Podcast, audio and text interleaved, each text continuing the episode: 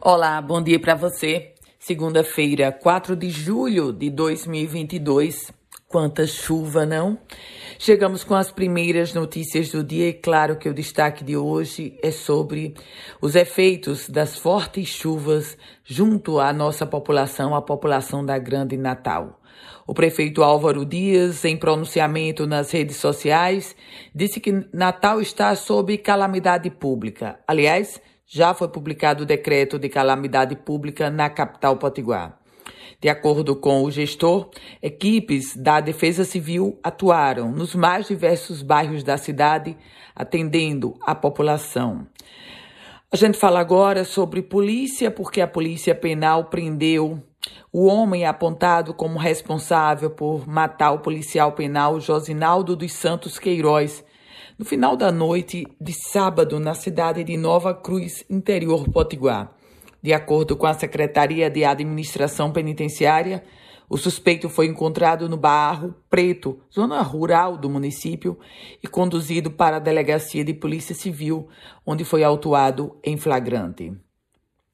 Ainda falando sobre os efeitos das fortes chuvas, a Prefeitura de Natal está disponibilizando escolas para receber os desabrigados. Por outro lado, o ensino, o ano letivo, que seria o segundo período do ano letivo, que seria iniciado hoje, foi adiado por tempo indeterminado.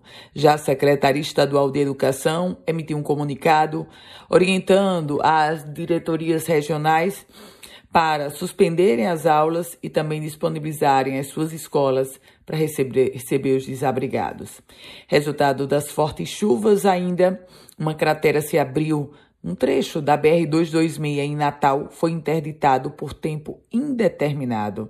Isso aconteceu é, no bairro de Felipe Camarão, zona oeste da capital Potiguar.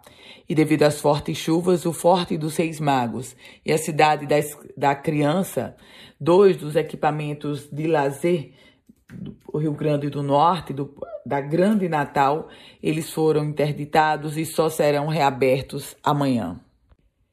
E uma última informação para você, aliás, um balanço: 11 lagoas de captação transbordaram na capital Potiguar devido às fortes chuvas que aconteceram no sábado e domingo. O detalhe é que o Instituto Nacional de Meteorologia traz previsão de mais chuvas pelas próximas horas. Com as primeiras notícias do dia, Ana Ruth Dantas. Um produtivo dia para você, uma feliz semana. A gente se encontra, quer receber esse boletim? Fique à vontade, quer compartilhar? Fique à vontade. Se quiser começar a receber, basta mandar uma mensagem para o meu WhatsApp, é o 987168787.